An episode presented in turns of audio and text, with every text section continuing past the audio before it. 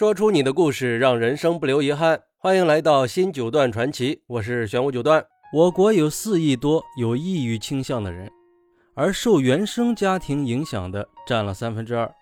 说到原生家庭，就不得不揭开我的陈年老伤疤了。原生家庭到底给我带来了什么样的影响呢？我们今天就来深入剖析一下。我呢，生活在一个特殊的家庭里。在我刚刚有一点点记忆的时候，父母就离婚了。因为我是个男孩嘛，他们还打了一场官司争夺我的抚养权。最终我判给我爸，我妈就带着我妹妹离开了。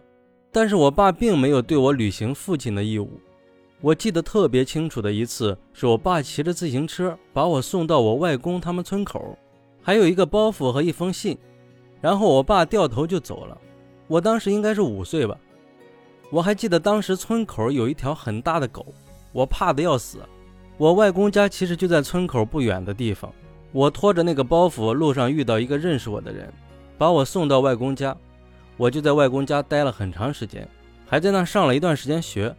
后来就突然有一天，我在外公家门口玩的时候，我叔叔开着拖拉机直接抱着我就走了。然后一直到我十几岁，我也很少见过我爸。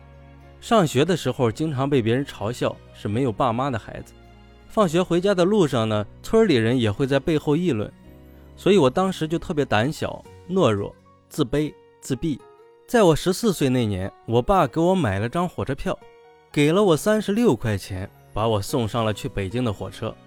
就这样，我一个人去北京找我姨父学技术。说实话，我当时都不知道我姨父长什么样，现在想想都后怕呀。反正就这些各种经历吧，就导致我长大以后出现了各种性格缺陷，没有安全感，孤僻、自卑、社恐，不懂得爱别人。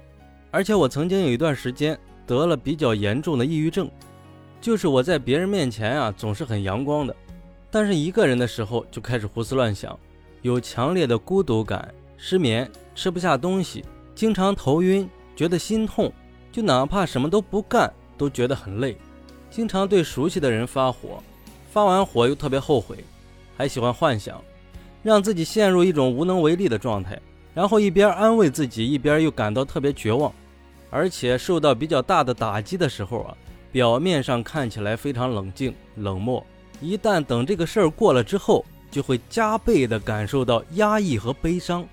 不过好在我已经慢慢走出来了，但同时也有好的一面，就是我比较独立。生存能力比较强，遇到事儿也比较冷静，但是也有一些跟我不同情况的原生家庭。比如说，有一个网友就说了，从小到大听到最多的就是你要懂事儿，你要出人头地，你要有出息，去了学校不要惹事儿。为了你，我们付出了多少啊？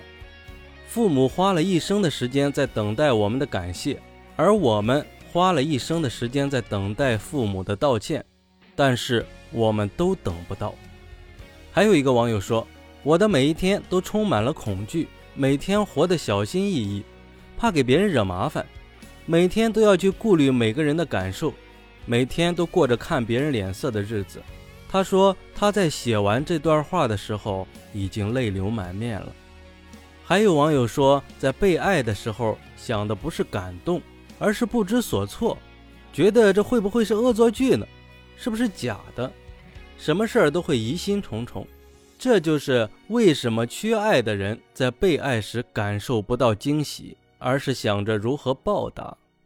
所以说，幸运的人一生都被童年治愈，不幸的人一生都在治愈童年。好，那么你对原生家庭有没有不同的观点？欢迎来评论区留言讨论，我在评论区等你，不见不散。